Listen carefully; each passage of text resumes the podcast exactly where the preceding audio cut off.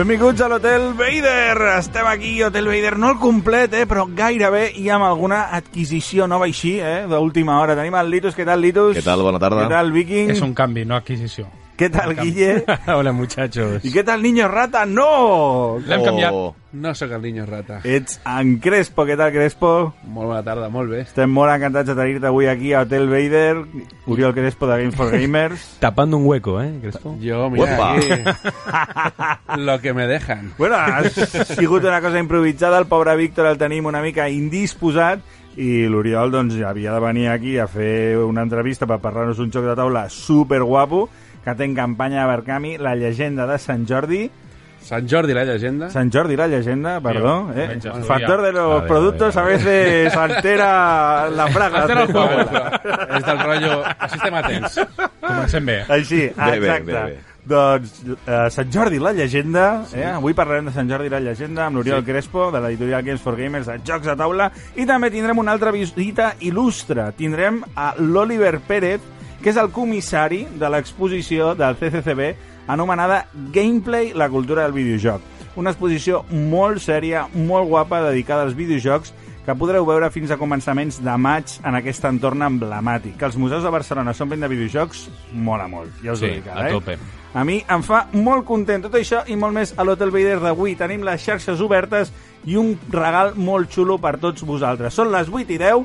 Ja sabeu que fins que acabi el programa podeu participar en el nostre concurs. Seguiu-nos a Twitter, arroba Hotel Vader, i tenim el joc de taula El desafío de los templos, Litus. Què et Boom! sembla, eh? De TCG Factory. La TCG Factory, aquí cortesia de l'editorial, la competència avui, Crespo, eh? De... Bueno, tots som amics, no de som tots col·legues. Clar que sí. Un joc de taula molt xulo, després en parlarem, però si el voleu tenir a la vostra prestatgeria, a Twitter ens heu de dir quin joc de taula us ha suposat el major desafío. Eh? Quin és aquell joc de taula que dieu, buah, El parchís. el parchís. Para Hombre, daltónico. para Legacy. manco. Cuando no Uh, salía ese número era como El pa' parchís en blanco y negro. Parchís daltonismo, daltonismo expansion. cara, cruz o Legacy. canto.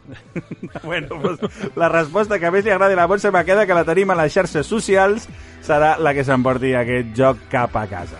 Arrenquem aquest Hotel Vader. Som-hi 8 i 11 a, per actualitat.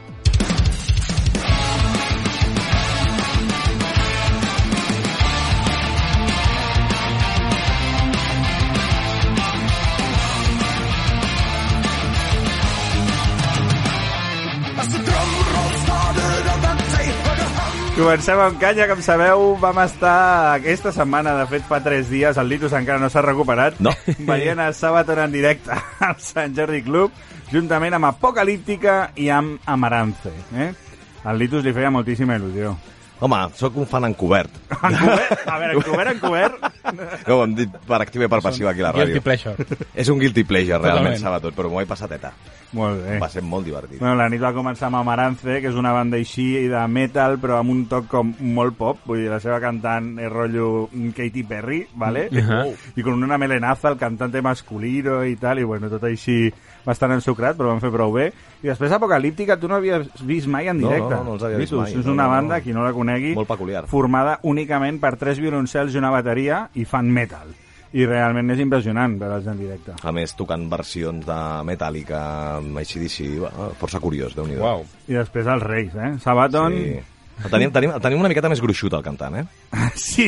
Perquè normal, normalment... Es campanible He ese. vist és fotos que- i quasi, quasi no entres. Era com jo, quasi, quasi. Normalment fa una mica de, post, de postures, no? Allà ja, no fot ni una, el No, tio, eh? però té un tanc enorme. I ell també està molt tanc. Per favor. Sí, sí, la bateria tanc és espectacular. Però bueno, molt bé, no? El repertori... La, la part d'audiovisuals excel·lent i el repertori collonut. Sí, hay, hay- hay algún registro de la noche? ¿Los lavabos bien? Es decir, Bien, ¿eh? ¿Cómo eh, bocadillo no muy bien, ¿No? eh, Ah, ah, cerveza ah, aguada, cerveza eh, aguada. en fin. Y cara, pero bueno. Sí. Nos lo pasamos muy bien, ¿eh? Viendo a Sabaton, claro que sí. Un gran concert. Anem a per algunes notícies. Eh, arrenquem amb aquest joc de taula tan interessant. Litus, aquí la gent que... Home, a veure, no ve el niño rata, que se t'hagués tirat al coll perquè a ell li flipa Wolfenstein, però jo crec que ens en pots parlar una mica. Crec que tots hem jugat una mica a Hombre, Wolfenstein, no? sí, sí. Sobretot el primer. El El primer, primer, El el Wolfenstein primer. 3D, aquell que primer. cabia en un disquet. Sí. Primer, sí, exacte. Bé, eh, no en sé gaire. És un Kickstarter que sortirà en breu i és un dungeon, crau, un dungeon crawler on matarem nazis. Què, què més Què cal més saber? necessites a la Nazis. vida? Sí, nazis. I això és tot, tot, tot No. no. genial. Pa què más? Les Pa què mia- más? La pregunta és- Oriol, tio. Pon nazis en qualsevol Clar, tio. Sí, Jo ja ho eso es una intento, però premisa. el, Pon el, un nazi en Pere tu no vida. Pero me- deixa. meter en San Jordi a Hitler ahí no... Hostia, no- no- no- cabalgando sobre el dragón. Podría ser. ¿eh? Veus? Oh, Un ya tengo expansión. Kung Fury sería.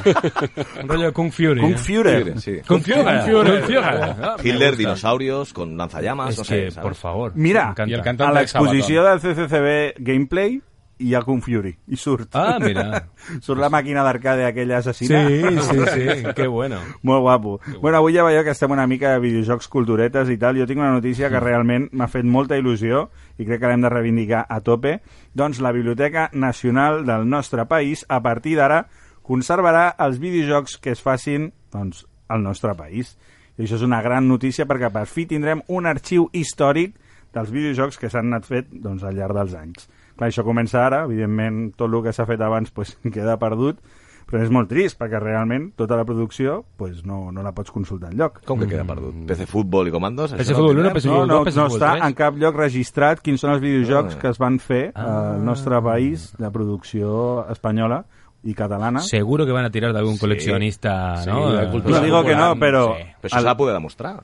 El què? No, es- no es pot demostrar, no? El tema és que a partir d'ara, automàticament, igual Ah. que tota la literatura Ok. que es crea al nostre país queda arxivada a la Biblioteca Nacional, també passarà amb els videojocs. Molt bé. Que guai. Això és una Però grandíssima Les notícia. classes Està com muy PC bien. Fútbol Comandos han de sortir. Por si favor. no, m'aixeco i marxo. Sí, Comandos HD ja està en Steam. Estic esperant que surti per Switch, però a Steam ja el podeu jugar. A veure si aviat passa amb els jocs de taula també, eh, Oriol? Haurem de fer pressió. Doncs seria una bona iniciativa. Seria una gran notícia. Recuperem la secció Mátame Trailer. Doncs aquesta setmana tenim molta mandangada que parlar.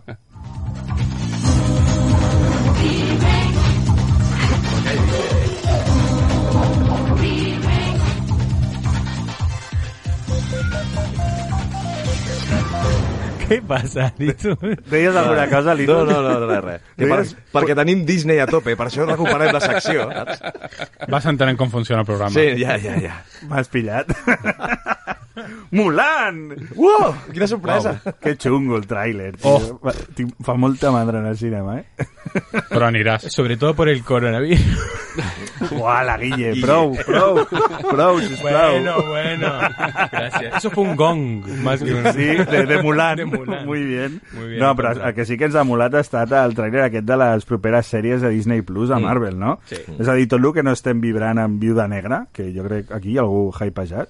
El Viking, segur. Sí, Vicky? No, o sigui, estic bastant, No? bastant tranquil amb Viuda Negra. Potser mola, jo, i jo confiaré, confio en que mola, però de moment els trailers és com a... Pop, uh, Eh, com a mínim no aixequen molt les expectatives. Jo estic amb el Viking, eh? Jo també tinc esperances de que estigui bé, però el tràiler, la veritat, m'ha deixat una miqueta fred, eh? Jo confio en la pel·li, però de moment res. I en canvi et posen 30 segons de les sèries de Disney Plus i ja estàs llorando, o sea, WandaVision, Oh yeah! Loki i Soldado d'Invierno. ujú. Soldado d'Invierno la que menys, eh? Anda, Sí, te, no? te diré Bueno, que sí. perquè Sí. jo sóc el menys... I a mi no m'agrada molt Capitán Amèrica. Però la de Wanda... Uah, WandaVision. Pinta guai, eh? pinta soc molt fan de Wanda, a més a més. Sí. I la trobo molt poc a les pel·lis. Ai, Sí. La Bruja Escarlata i su romance con Vision. Podríem fer com el còmic de la Vision, saps? Podríem fer I una, tant. una coseta d'aquestes, estaria Jo crec que bé. agafaran idees, eh? Més cosetes, eh? Minions, Litus. Hem pogut veure Minions 2. Soc molt fan d'aquesta merda. Ostres, tio. Em mola molt, em fa molta gràcia. M'està morint de riure veient el tràiler. Eso es bueno. Está guay. Sí. Es como un origen de Sí. Gru, de cómo Gru empezó a ser villano, ¿no? Y es, Minions, guai. los orígenes. Sí, Sí, sí. jo crec que pot ser divertida. Sempre Sí. són molt frenètiques i molt, molt xules. I tu, eh, Guille, ens has portat dos, Bueno, dos trailers més. puse dos más. Uno Sí, de sobre última todo, hora. sí, de última hora. Sobre todo porque Universal rescata de nuevo los monstruos clásicos de, de su historia y empieza con el hombre invisible otra vez, como un reboot de todo de toda esta serie. Y acabamos de ver el tráiler todos juntos aquí, fue tras bambalinas, por decirlo de alguna manera, y nos quedamos un poco... Sí. Sí, porque le dan como un rollo en plan muy de terror, ¿no? Sí, un poco que sigue como Paul Verhoeven hizo hace unos años, ¿os acordáis? Que él era un cretino, Paul Viejoven, sí. el Paul Verhoeven, y eh, sigue un poco esa premisa, ¿no? La vi muy parecida, de hecho, incluso hay escenas parecidas, ¿no? De la... Bueno, sale la chica de, ¿no? de, mm, del cuento de la criada. La cienciòloga. la, la amiga de Tom Cruise. La amiga de Tom Cruise, sí. Y bueno, Ojos de sapo, sí, ahí, sí. ahí queda. Y luego también eh, una adaptación de Jack London, de La llamada de lo salvaje, en plan colmillo blanco, con nuestro amigo Harrison Ford. y un perro hecho de CGI, Sí, total. eh, total. De plástico, sí. Y Sí. parece una peli de dominguera de, de sacar lagrimilla. O sea, que igual Benja te puede llegar a... No sé. ¿no? ¿Lagrimilla o siestecilla?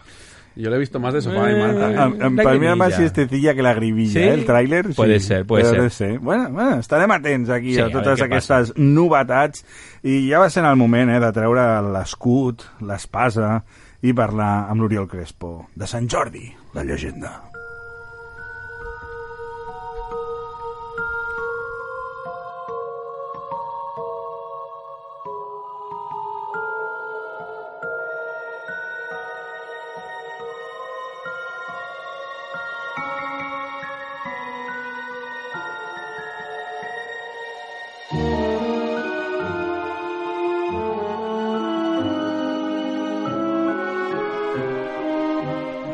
Tenim aquí els obeses amb el seu tema La llegenda de Sant Jordi, molt recomanable, que tindrem de fons mentre parlem d'aquest magnífic joc de taula que, de fet, nosaltres ja hem pogut provar el prototip. Ve aquí l'equip d'Hotel Vader en exclusiva. En primicia. En primícia. Som uns privilegiats. Sou uns privilegiats. Sí, D'aquest sí. proper joc de Games for Gamers, Sant Jordi, la llegenda. Oriol, parla'ns de Sant Jordi, la llegenda. Com ha arribat això a les teves mans? Per què Games for Gamers vol treure aquest pepino al mercat? Doncs ens ha arribat... Ui, ja tenim el gong aquí, ping. ens va arribar arrel de que el Toni López, l'autor, va, va guanyar un concurs Mm. a, a una, una fira famosa a, aquí a Catalunya, que és l'Esfancon, del qual la Mont se'n sap molt, En sap, en sap. en sap moltíssim, gràcies a ella per aquesta fira també, i un dels premis era poder-nos presentar tot el seu catàleg de prototips, i ens va presentar tots en un dia, i abans de- d'acabar el dia el Pere ja havia decidit, de fet, que volia fer el Sant Jordi sí o sí. El Pere és el teu soci. Sí, sí, sí. És el soci bo. el soci bo. Y nosotros trajimos el malo porque nos gusta, nos gusta este rollo. Som Hotel Vader. Completament. Exacto. Molt bé, és a dir, que va veure molt clar que aquest joc tenia potencial. Sí, sí, sí. De cara que el, el dia de Sant Jordi estem convençuts d'ell. I que us va enamorar el tema, la mecànica, Ens va l'autor... enamorar molt, el, el tema estava molt ben triat i mecànicament encaixava, encaixava molt, perquè és un joc per dos jugadors, asimètric completament, val? i és un joc de deducció on el Sant Jordi mira d'arribar fins al drac i el drac mira que el Sant Jordi no pugui arribar amb ell. Però també hem afegit la versió de que no només sigui Sant Jordi el que rescata Mhm. el poble, sinó que sigui la princesa, que és molt valenta i s'anima a rescatar el Sant Jordi i la resta del poble. Molt bé, així es fa. Ben fet. Molt bé, llavors el que farem serà posar-nos a la pell d'un dels dos personatges, un joc exclusiu per dos jugadors, no? Sí, sí, sí, només per dos jugadors. Molt bé. I el nivell de dificultat?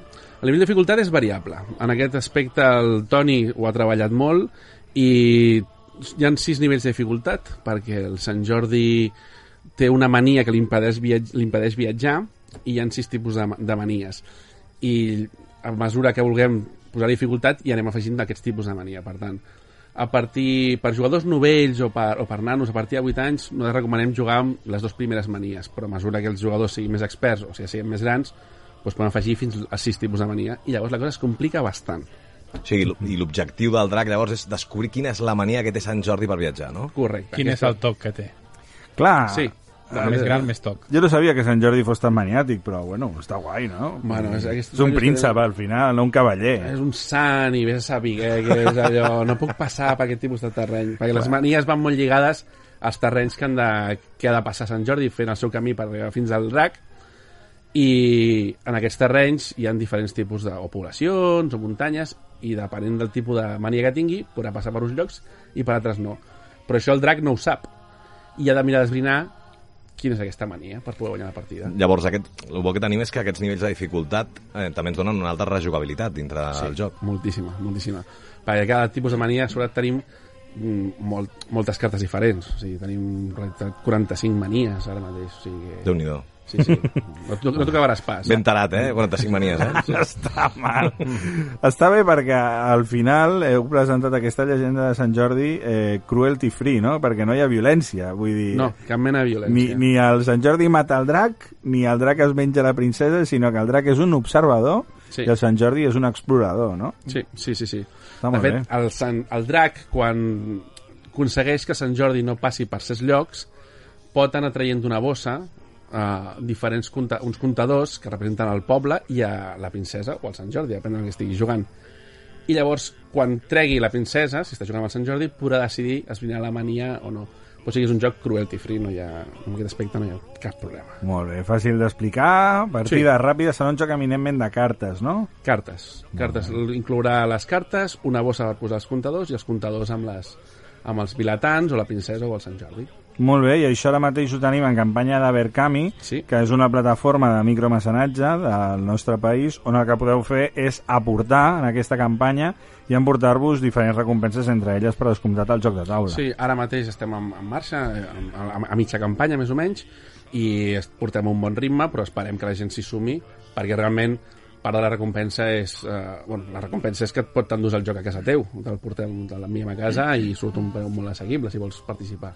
Clar, eh, sortirà, surt més assequible a través de la campanya que Sí. segurament el que arribi a ser botigues. Clar, clar, clar, tinguem en compte, nosaltres em recompensem la gent que ens dona recolzament en un principi que creu en aquest projecte i part d'aquesta recompensa és poder-los portar el joc més barat del que podrien aconseguir-lo a botiga. O sigui, jo ara entro ja a Berkami, eh, busco Sant Jordi, joc, tal, i a partir d'aquí ja, sí, puc ja fer-ho, ja me'l puc Ja pots emportar. fer-ho, eh? sí, sí, sí. Doncs vaig a fer-ho. I quan m'arribarà? Has de fer-ho. T'arribarà per Sant Jordi o abans. Ah, sí? Clar, la Ojo. això. El podré regalar per Sant Jordi, El potser? podràs regalar per Sant Jordi. i podem sí. comprar més còpies sí. i regalar-ne molts. De... Moltíssim. Ah, que Estaria molt bé fer això, David. Eh, vaig a fer-ho ara mateix, Ah, Oriol. estaria... Moltíssimes gràcies, Litus. Estem encantats. Però per Sant Jordi eh, estarà ja a botigues el joc?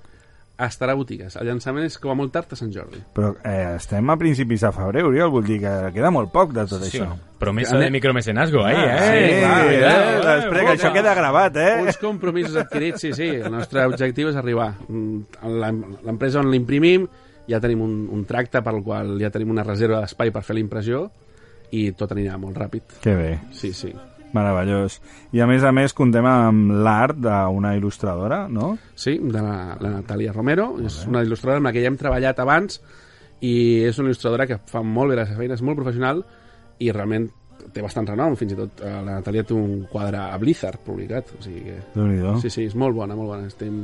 I treballar amb ella és molt fàcil i és molt professional. Estem molt contents. Molt bé, i ara que tenim aquí, Oriol, alguna sí. novetat més de Games for Gamers que ens vulguis avançar per aquest 2020? Doncs mira, anunciat tenim ja el Zero d'Anicia, Mm, és un, un joc cert. an antic de, de Reines Ninja que ens fa il·lusió que ens fa il·lusió treure'l. També hem anunciat el Trepanation, que serà un nostre joc de producció pròpia, en què estem treballant i molt i tenim moltes ganes de poder-vos ensenyar. D'aquest joc ja n'hem parlat aquí Sí, a Hotel Vader n'hem parlat. perquè el tema ens flipa, Oriol. No Vull dir, tot el que sigui trapanar va, va amb nosaltres. A part, crec que encaixa molt amb el, amb el, amb el vostre esperit, perquè realment el que, el que, el que representa és que sou un, uns metges fraudulents, que no són metges, que l'únic que volen fer és espectacles mèdics. Hola! vamos nosaltres pel tema de fraudulents, vol Claro, dir. claro. No per part de metge. Y por la cicatriz en la frente que tenemos todos, ¿no? El que ens ha dit, metges fraudulents. Ens encaixa perfectament. Metge encara, fraudulent Helena allà a tope, eh? No, té molt bona pinta aquest Trepanation. Sí, I alguna coseta més? Estem treballant amb alguna coseta més. Com bé sabeu, nosaltres eh, tenim molt bona relació amb una editorial alemana que es diu Mogel Verlag, que és amb la que hem fet el Belrati i el Lancelot, i estem treballant... Wengaken. Lancelot, eh? I Estem, Belrati. estem treballant amb alguna cosa que ja han tret i amb una, un llançament conjunt, que ens agradaria molt poder... Banana bandido! Banana bandido! Jo no ho he dit, jo no ho he dit. Si el banana bandido, a la ¿Hablamos de portada ha de posar recomendado por Hotel Por Vader. favor, Allà. te vamos a hacer un sello. Hotel ¿eh? Vader approved. sello de aprobación ahí. De fet, els va fer molta il·lusió que el mencionéssiu i que em parléssiu d'ell. Que Li, bo. li vaig comentar als Que bo. nostres amics alemanys. Sí, sí, sí, sí. molt divertit, realment. Eh? No, no van apuntar-se a la suggerència del Litus a que en comptes de tirar pals podrien tirar cagallons? Sí. No van sería- entendre això. No entendre. Ja els explicarem. No hablan el idioma. No. Tampoc no els vaig saber Bueno, traduir. quan vinguin al programa els expliquem, fàcil. Molt bé, Oriol, doncs res, queda't aquí amb nosaltres, que Moltes anem a, gràcies. a, a parlar de la mandanga, eh? però moltíssimes gràcies per compartir amb nosaltres aquest Sant Jordi i tothom que està escoltant Hotel Vader avui, si us plau, entreu al Berkami, feu un cop d'ull, perquè té molt bona pinta i serà un juegaken, segur Moltes sí. gràcies per convidar-me i per formar part d'aquesta taula avui. Gràcies, Oriol. Anem, la mandanga, el fori! entré en una discoteca. Soy tímido y me asusté. Vivita que con 15 años y los chavales también hablaban de cosas raras, de lo cual no me enteré. Les diré lo que decía, les diré lo que decía, por si saben lo que es. Quédame la mandanga y déjame de té. Dame chocolate que me ponga bien. Dame de la negra que buen olor. Ja sabeu que quan sona el Fari aquí a l'Hotel Vader toca parlar de la mandanga, l'últim que hem gaudit d'aquesta setmana, llegit, jugat, vist, 8.29 i se van esgotant a poc a poc els minuts per participar en el nostre sorteig d'avui. Cortesia de TCG Factory tenim el Desafío de los Templos, un joc de taula molt guapo que és la seqüela d'un altre joc també de, de Emperor i que podeu aconseguir si ens expliqueu quin és el joc de taula que per vosaltres ha suposat el mayor desafío. Guille, me pones una miradita ahí de argentino golosón El alfajor. que me gustaría Es que no, no tengo otra forma de mirarte, Benja. ¿Cuál sería para ti ese juego tan desafiante? Y no me digas Football el- Team Manager el- el- porque... Te voy a decir que el teto me llevó muchos años. Pero lo, lo manejas ya. Ahora ya lo manejo, De sí, pero, mesa, pero me de costó. mesa. Bueno, de mesa también, Sí, sí, está claro, está claro. Si es que no sé para qué pregunto. En fin. Pues venem amb la mandanga. Eh, de pel·lis i de sèries anem a escassos, no? Jo crec que saltarem directament a... No, no, Guille, tienes No, algo, no, eh? te, te decía que saltes. No, iba a comentar que sigo con Picard, con la serie de, Me de Star de Trek. Eh, menuda producción, ¿eh? Sí. Increíble. Amazon antes comentábamos con Litus de que veíamos que Netflix estaba un poco bajando el nivel de producción porque parece que va como muy atorado con muchos proyectos a la vez y Amazon sin embargo los está cuidando mucho. Es una serie muy Star Trek, es decir, es lenta, pero pasan cositas y está muy bien hecha. Muy bien. La recomiendo, la verdad. Molt bé, molt bé. Anem a per còmic, que tenim cosetes. Eh, Viking, arrenca tu, va. Arrenco jo, va, una mica de pijama, com sempre. La Liga de la Justícia Intemporales. El tercer volum d'aquesta etapa de renaixement, on el que tenim és aquesta Lliga de la Justícia, va parar a diferents moments de la història, ja que el Vilà de Ton el que vol és evitar que existeixin i eliminar tota la història dels moments clàssics, no? Quan va néixer Flash, tot això s'envia a aquests punts. que bo, no? I al final està una ¿Cómo mica... nació Flash? Bueno, en aquell... Rápido. Muy rápido, muy rápido. No ja. senti nada. I el que fan és una mica doncs, enviar aquests personatges doncs, a aquest punt no? de, de la seva història i quedar una mica separats. Ho porta Brian Hitch, que bueno, a mi com a guionista no m'acaba de fer. Com a dibuixant m'encanta, però com a guionista... No és una sabía que mica... era guionista. Jo tampoc. A mi Sí, com a mi- dibuixant em flipa. A mi Sí, com, com a dibuixant és, Authority, buah. és I la, i, I la. Liga de la Justícia té una etapa boníssima. Buenísimo. Però sí. quan, quan dibuixa només, o sigui, com a guionista és normalet, o sigui, no, no serà el còmic de la teva vida, que però bueno, Teta i sopa no cabe en la boca. Uh, bueno, si t'entrenes... O sea, me, me lo apunto. Es buenísima. No, eh, me encanta. Es, es muy como viejuno, ¿no? Es muy oldie, sí. ¡Wow! Pero todo vuelve, ¿sabes? Todo vuelve, todo vuelve. pare, no? Segurament. No, diu molt el Black Miffel, que si ens està escoltant, Ah, Hola, una abraçada.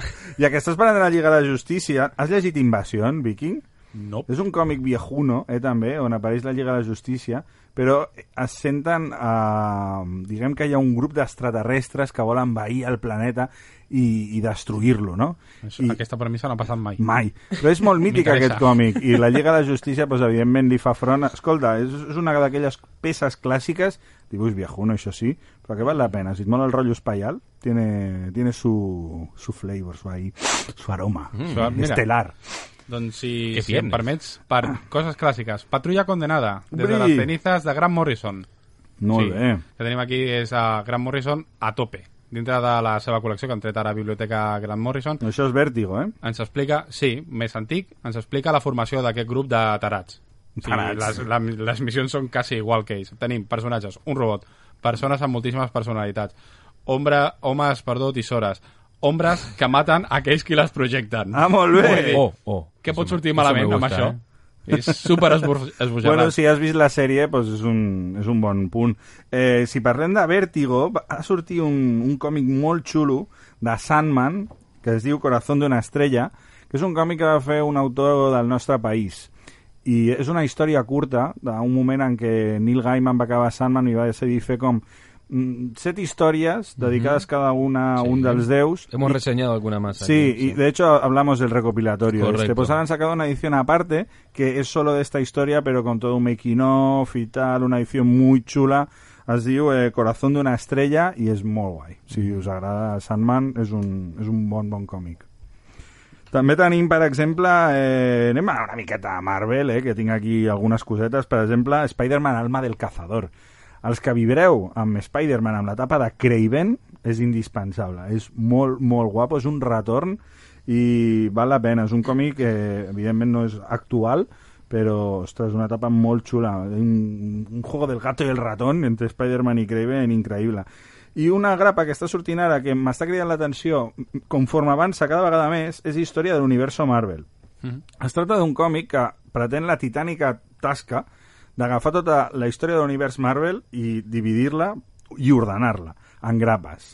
Però en plan no eh, este autor creo este, este no- còmic, no, no, en plan com si fos tot el que ha passat a Marvel i ordenar-ho del rollo el dios tal creó la Hosti, tierra que tal. bueno. Són poques grapes, crec que són. Sí, seran sis. Sí, Sí, són als sis. anys 20 va néixer Capitán Amèrica, als anys 30 va néixer eh, Spider-Man. Bueno, és a dir, ho estan ordenant tot, però com si fos realment l'univers. ¿Pero con Marvel. una historia en medio o es No, en plan eh, bibliográfico? Hi ha una petita història que comencen a, a veure en la tercera grapa, perquè es veu que aquesta història li està explicant algú a un altre algú, i no us diré qui és.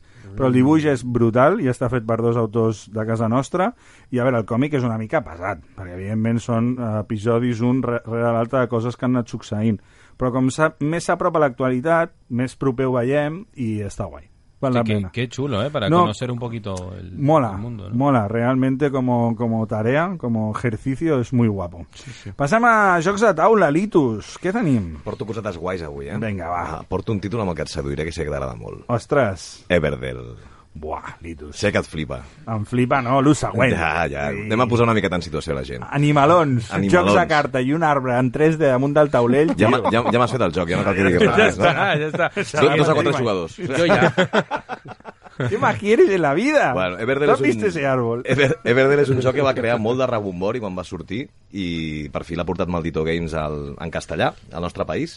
I com bé deies, és un joc de dos a quatre jugadors que utilitza una mecànica de col·locació de treballadors i la combina amb la generació d'un propi motor de cartes. Vale?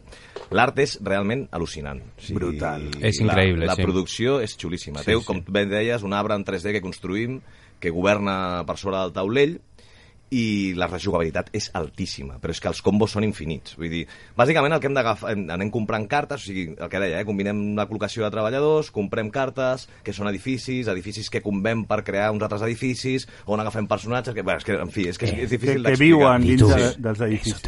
Me encanta. Pero al señor, al señor director del programa le gusta más. Ya, ya, ya. I por eso sale. Em torna boig. Sí, sí, Se le és ponen un los joc- ojillos, mira, como és dos. molt guai, sí, perquè sembla que sigui un joc eh, molt bonic, és molt bonic i tal, no? A vegades sembla que quan són tan tan bonics que hagin de ser jocs com més, Més senzills, lleugerets. més lleugerets i tal, i té moltíssima profunditat l'Everdell. Evidentment pots jugar, no té unes regles molt molt complexes, però pots jugar-hi tranquil·lament, però si vols trencar el cap, molt i fer uns combos que flipes. Porque tiene mucho carteo, ¿no? Es un juego de- Mucho. No, no, es un juego de cartas, cartas. ya está. Lo que pasa es que tiene una pequeña colocación de trabajadores Claro. y gestión de recursos que conforme metes a ampliaciones, pues aún se vuelve más tocha, ¿no? Però... És un joc també que, per gaudir-lo bé, eh, has de conèixer les cartes. Sí, millor. Eh? Has, Claro, de, claro. has de jugar forces vegades, però clar, un cop les vas descobrint, durant aquest aprenentatge Mm. i aquesta curva d'aprenentatge el vas gaudint a tope. No, ja t'ho dic, ja, vull dir, un- un dels pepinos a l'any, ja estem a febrer, però segur, Mm. seguríssim. Aquí tenim, eh, no ens podem deixar de parlar de El desafío de los templos. Abans deia que una seqüela, és una seqüela del joc L'enigma de los templos, al qual ja vam parlar aquí a Hotel Vader, i aquest és com el, el juego grande, eh, la versió una mica més totxa d'aquest joc de taula que eh, la, la col·lecció aquesta d'Emperor que sempre té com un art asiàtic i tal aquí estem parlant d'un joc tipus mm, Eurogame, a gestió de recursos però lleugeret, de mitja hora 60 minuts dos, quatre jugadors i està bastant guapo situem un cercle enmig del taulell i el que fem és moure'ns al voltant d'ell agafant una sèrie de mm, cristalls, per així dir-ho amb els quals eh, anirem complint una sèrie d'objectius. Això és bastant semblant a, a l'enigma de los templos. El que passa és que aquí, a més a més, cada jugador té eh, un taulell personalitzat on va desbloquejant habilitats amb aquests cristalls. I hi ha una capeta més de complexitat on ens anem fent els nostres combos.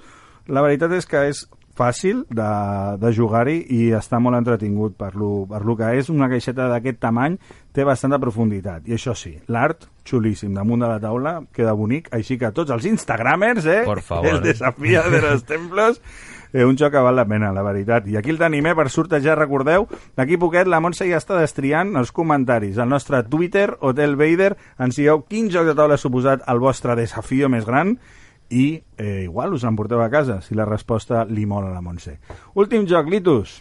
Doncs parlarem de Do It Games, de l'editorial. Do It Games realment m'agradaria destacar-la perquè realment està fent una feina molt bona. És a dir, s'està creant un catàleg que cada joc que treu, encara que no el coneguis, hauries de fer-li un cop d'ull. I curiós, eh? Sí, sí, sí, sí. Està poder basat en, en els gustos personals de l'editor, em sembla, però tot i així, us ho dic de veritat, feu-li un cop d'ull. Parlarem d'Avis. Oh. Eh, Avis és un joc que ja té Joc uns de la tercera edat. joc d'avis, Un tio. joc d'avis. Tio, no. A dir, no, ni fregant el Un- pal, eh? un- Prou, prou, prou, prou. No ha entrat. Vale, vale. l'acudit ¿Qué mecánicas tiene? Buah, és que me rompe, tio. Me rompe el discurso, no puedo Inserts continuar. ja. placement. No sé de què anava a parlar ja, tio. Inserts al placement me mola, eh? La pastilla, Ja, play, la pastilla no, placement. no remuntem, eh? No. Puig, és un Pujol la pastilla, sí. En fi. Vinga, va. Tu Push your pots. tension. Cadera building. Joc... Ese me ha gustado bien, me No, no puedo. Perdona, Litus. Gràcies, sisplau, va, va, per favor. Vinga, Avis, és un joc que ja té uns anyets, però és coautor el senyor Bruno Cazala, conegut per fer jocs familiars. Bueno, pero también uno, de los grandes, Uno ¿no? de los grandes, por supuesto. decir. No, no, por supuesto, por eso lo digo. Si no, ya no digo autores. Me conozco muy poco, realmente. No tengo ni puta idea. En fin, Avis, un joc familiar de 2 a 4 jugadors, editat per Do It Games. L'art és brutal. Si heu entrat a alguna botiga recentment de jocs de taula i no heu vist cap títol i de cop veieu un geto, una cara allà pintada, allò és Avis. És, aquest Sí. és el joc. Sí. Además vienen diferentes portadas, ¿no? Eh, La, la edición viene con diferentes tapas. Mm, creo que no. Lo otro son las ampliaciones. Las ampliaciones sí que vienen con diferentes getos. ¿Seguro? ¿Sí? No, seguro no. Vale. Pero bueno, Yo lo yo te lo lanzo, puede ser. Però lo dices convencido. Vale. Em, la gràcia d'aquest joc és un joc family. Em, té moltes mecàniques, i això és el que m'ha agradat. No, no aprofundeix molt en les mecàniques, però té push or luck, té set collector, té subhasta, té draft amb compra, en fi.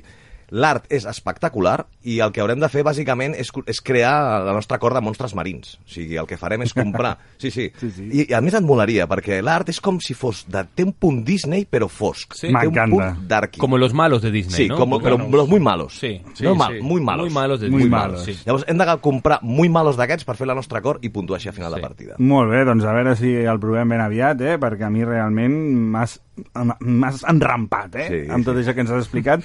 Som-hi que tenim a l'Oliver aquí darrere de la porta que ens ha de parlar d'aquest gameplay, d'aquesta exposició del CCCB.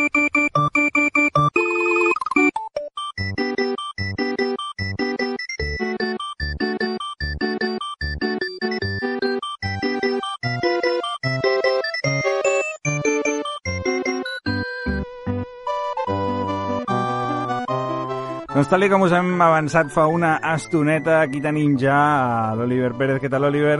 Hola, molt bones. Doncs en Oliver és el comissari de l'exposició Gameplay, cultura del videojoc, cultura del videojuego, que està ja a CCCB i que bé, com ja sabeu, hem anat a veure-la i l'hem disfrutat moltíssim. I volem que vosaltres també hi aneu i la gaudiu, perquè val molt la pena i de fet teniu molt de temps, perquè fins al 3 de maig estarà allà.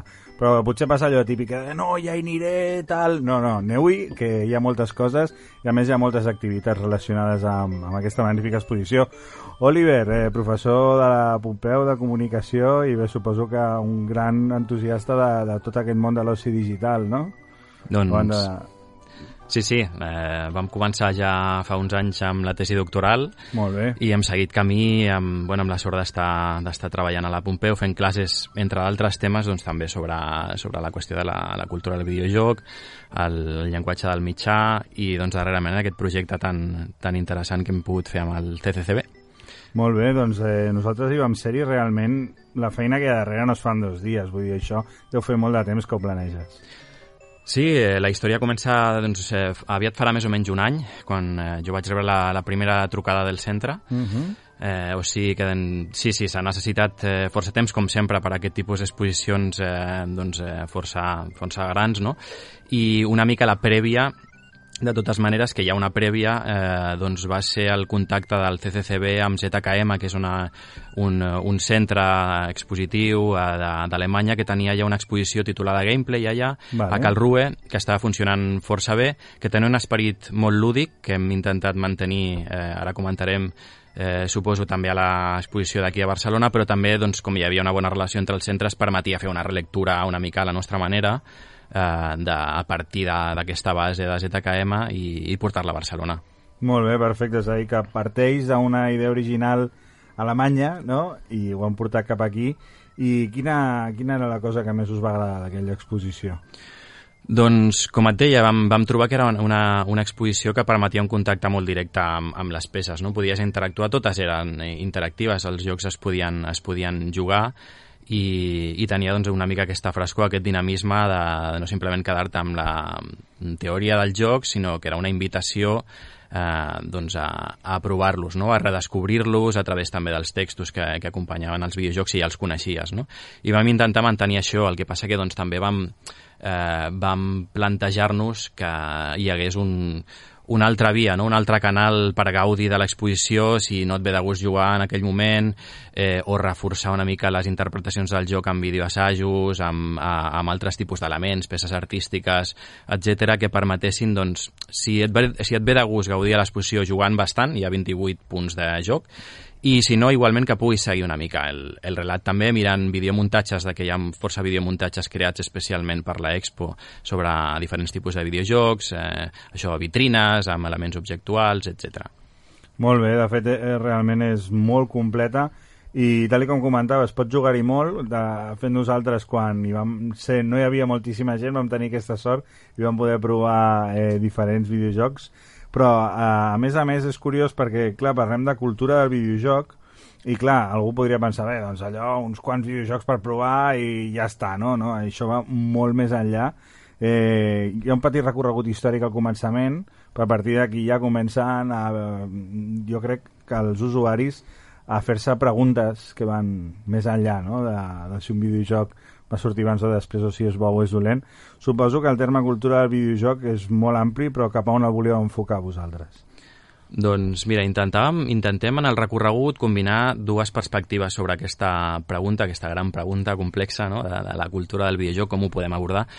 Una és eh, entendre que el, que el videojoc és un món cultural, eh, per aquells que la coneixen no hi haurà cap dubte, no? té una història pròpia, uns referents a través dels quals doncs, eh, es produeix això de que, de que filtrem no? la, la visió del món a través d'aquests referents culturals compartits, no? que és una definició pràcticament de manual de, de la cultura, no? i és aquest espai de significats i referents compartits per la gent aficionada, que és un món cultural en si, amb unes característiques pròpies, un llenguatge propi on es barreja doncs, eh, allò digital, el joc i la narrativa, no? I alhora, aquesta seria una perspectiva, no? el videojoc com a món cultural eh, propi, eh, però també el lloc eh, o les connexions del videojoc amb la cultura contemporània, diguem en un sentit eh, eh, en un sentit de, de, doncs d'això, de connexions cap a fora, no? amb altres àmbits culturals, amb el cinema, amb l'art contemporani, amb el món del còmic, i també amb la societat, canvis socials o, o aspectes d'actualitat, no? com per exemple les reivindicacions del feminisme, com mm -hmm. tenen un eco i ressonàncies també amb la cultura actual del videojoc, no? amb debats molt actuals en el món del videojoc. Aleshores intentàvem doncs, fer entendre això, que el videojoc és cultura perquè és un món cultural amb unes característiques pròpies, un llenguatge propi molt, molt interessants, i també perquè té un lloc doncs, molt rellevant i moltes connexions molt riques i diverses amb, amb, el, amb tot el que ens envolta la societat i la cultura actual en un sentit molt ampli. No? De fet, eh, aquesta mateixa setmana hem sabut la notícia de que es farà com la Biblioteca Nacional del nostre país no anirà recopilant els videojocs que es creïn doncs, doncs aquí. Eh, tot això suposo que són petites passes a que el videojoc pues, realment tingui un tractament cultural al mateix nivell que qualsevol llibre, pel·lícula, etc. no?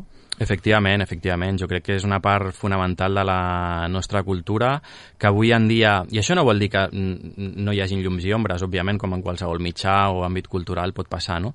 Eh, però que és una part fonamental per entendre els nostres temps no? eh, i la cultura contemporània i que com a tal doncs, val la pena que, que s'hi reflexioni, que, que s'hi dediqui doncs, espai a centres culturals com el CCCB, a la Biblioteca Nacional, que ara tenim aquesta bona notícia que, que deies pel que fa a la preservació de les produccions eh, nacionals. Uh -huh. Jo crec que una mica l'aposta la, hauria de ser aquesta en el sentit de generar teixit, de generar xarxa. Crec que només amb l'aposta la, amb, amb la, amb dels museus, tot i que és molt important, no n'hi haurà prou, necessitem també formació sobre videojocs cada cop més i millor, eh, necessitem un, una premsa que ja està molt bé però que segueixi doncs, treballant i, i fer una difusió el més eh, rica i interessant possible sobre aquest mitjà com a àmbit cultural, eh, etc etc. no? Eh, incubadores com Game BCN que tenim a Barcelona i hi ha molts agents molt diferents eh, que doncs, no podem perdre o deixar escapar cap d'ells no? i generar cada cop un teixit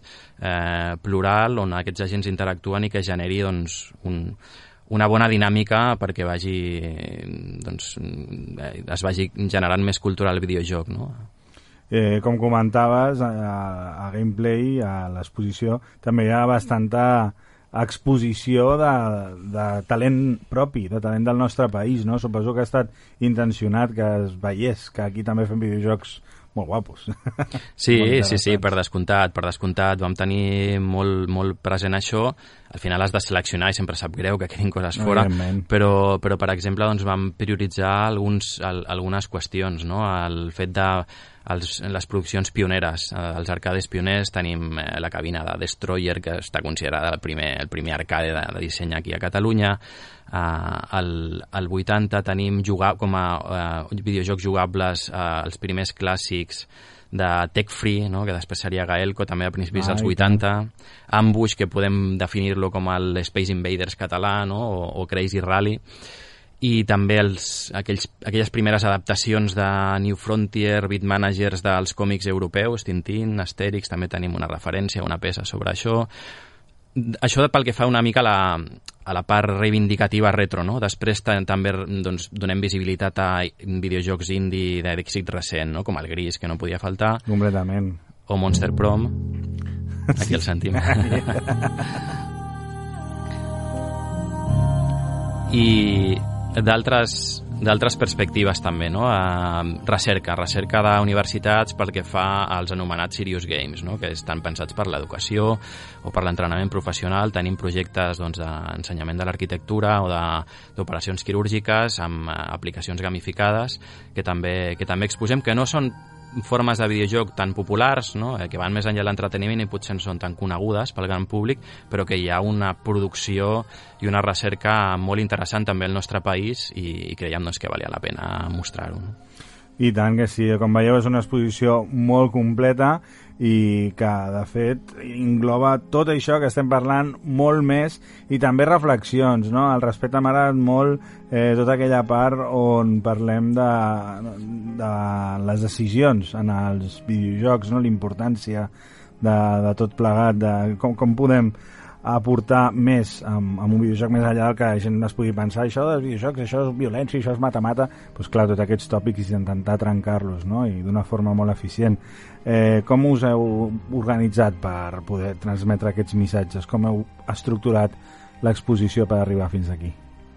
Doncs mira, a nivell de backstage, a nivell metodològic, eh, al CCCB els agrada treballar molt a, a través una, de, de moltes trobades amb diferents agents eh, culturals, professionals, que estan implicats, també acadèmics, que estan implicats amb, amb aquell tema que s'ha de tractar. No? Per tant, hem tingut moltes reunions, hem pogut parlar amb molta gent molt interessant i això, tot i que hi havia la base de ZKM que et comentava, hi havia un guió preliminar previ que vam dissenyar no, com a referència inicial, doncs deixes que vagi, has de deixar una mica que, que s'impregni eh, el guió inicial d'aquestes altres mirades no? Eh, i alhora sense perdre una mica la coherència no? del relat que vols fer. És complicat perquè has de trobar aquell equilibri no? entre deixar que diferents veus puguin entrar i fent aportacions i mantenir un fil conductor més o menys eh, coherent, no? I hem fet una mica aquest procés que, que ha estat per mi també un aprenentatge molt, molt interessant i a nivell doncs, d'estructura final del que ha quedat, no? tenim aquesta etapa inicial, aquesta fase inicial sobre els orígens històrics que, que tu comentaves, després una, un apartat un segon nivell sobre el videojoc com a mitjà expressiu i els plaers emblemàtics no, d'aquest mitjà, el, el plaer de decidir, el plaer de perdre, que és un plaer paradoxal, però forma part de, uh -huh. de la diversió de jugar, perdre i continuar, no, eh, malgrat els game overs, o transportar-te a altres mons eh, de fantasia. Després tenim un nivell més, més enfocat a enfasitzar propostes alternatives, eh, clarament diferents al que l'imaginari és l'estereotip del videojoc, alguns indis artístics, altres jocs experimentals amb la tecnologia, etc. Eh, que és la zona més d'esbarjo, de descoberta, sense un guió clar, eh? sinó que simplement deixem allà. De fet, és una zona de gest artificial, suposo que la recordaràs, Sí, tant. on, on deixem que, que cadascú vagi una mica a la seva i provi jocs i després tenim dos nivells finals més orientats a la reflexió sobre videojoc i societat, no? eh, on toquem temes com la qüestió de gènere i les reivindicacions feministes, el tema dels valors capitalistes i la gamificació de la societat, no? Com avui en dia, una mica aquest missatge de que encara que no siguis gamer o no et consideris gamer, el videojoc, mm, los videojuegos te rodean, no? Eh, fins al cinema gamificat, les aplicacions digitals gamificades, encara que tu no te n'adonis, el videojoc en, eh, forma part de la teva cultura i està en la teva vida quotidiana. Està per totes bandes, i tant que sí. A més a més, si no en tenim prou, hi ha un espai, eh, diria que gratuït, que està al mateix TCCB, on, eh, anomenat Zona Zoom, on el que podrem fer és provar doncs, tota una sèrie de videojocs, eh, jo diria que tots independents, de diferents tipus, en un espai doncs, ple de puffs, ple de coixins, on tranquil·lament podrem manossejar doncs, tablets, eh, pads, i jugar en família o amb amics, i bé, està molt bé eh, donar d'alguna forma focus a aquesta mena de videojocs perquè són experiències bastant diferents, n'hi ha de molt curiosos. Mm -hmm. Sí, sí, és, una, és un espai molt, molt interessant que han comissariat els companys Lucas Ramada i Hugo Gris, que han fet una feina fantàstica, i és un espai on hi ha la possibilitat de descobrir videojocs molt curiosos, com dius, la majoria de produccions independents poc conegudes pel, pel, pel gran, Gran públic, públic. no? Eh, i que alhora doncs, té aquesta, està pensat de tal manera que sigui molt, eh, molt acollidor per anar amb, amb fills, amb la família, que els adults s'ho passin eh, Teta, pipa, i segur, tant. i els petits puguin jugar tots els jocs que estan allà, són per tots els públics i puguin jugar i disfrutar sense cap, sense cap problema. L'exposició, que està just a dalt, tenim doncs, també aquell espai de playground que té un esperit similar de- d'esbarjo, de, de jocs curiosos, que se surten una mica de, dels eh, estàndards, però certament tota l'exposició no és no està pensada amb, amb, amb jocs que, que siguin per públic infantil o tan pensada en aquest sentit. És disfrutable per nens, de fet hi ha visites guiades que es defineixen amb recorreguts especials per això, però és una exposició on, pensada més aviat per un públic adult que també com a complement pugui ser disfrutable per nens. Però l'espai Zoom és pensat directament per anar amb la família i, i, i amb els nens. Molt bé, i si encara volem profunditzar més, hi ha tota una sèrie de xerrades, debats, taules rodones que es duran a terme durant les properes setmanes fins al final de l'exposició, suposo que n'hi ha molt interessants també. Aquí hi ha un programa molt potent. Sí, sí, sí, venen, venen conferenciants molt, molt interessants. Eh, no és fins al final, final de l'exposició, però hi ha 5-6 setmanes amb un programa on cada dilluns a la tarda hi haurà, hi haurà conferències, hi haurà xerrades i, doncs, eh, per exemple, doncs, eh, es reflexionarà sobre la gamificació, això que dèiem de com tota la societat i l'estètica contemporània sempre, sembla envaïda pels videojocs, no? eh, que és un, a través d'un assaig d'Alessandro Barico, de Game, eh, que parla de la societat digital a través del prisma de, del videojoc. No? o, o Brian Abel, que és una acadèmica que parla sobre mm, les emocions en els videojocs, no? el Mhm. factor emocional, que és, que és tan, tan interessant, eh, i farà una xerrada sobre això.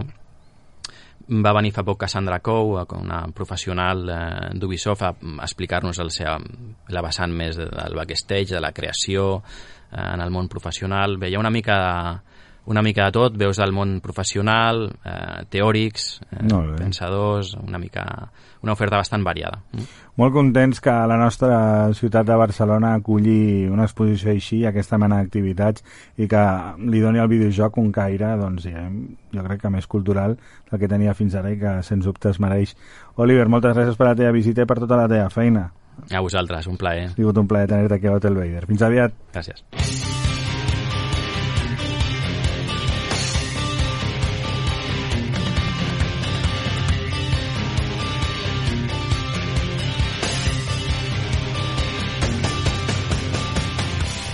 I així acabem l'Hotel Vader d'avui, 8.57 de matí, molt ràpid, que és el guanyador d'aquest desafío de los templos. L'Oriol Crespo l'ha triat ell mateix.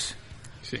El guanyador ens ha dit, literalment, cada vez que juego a Operación me pongo más nervioso que Doraemon en la aduana. Lo máximo, eh? Doraemon en la aduana, eh? Ah, ens l'apuntem, aquesta.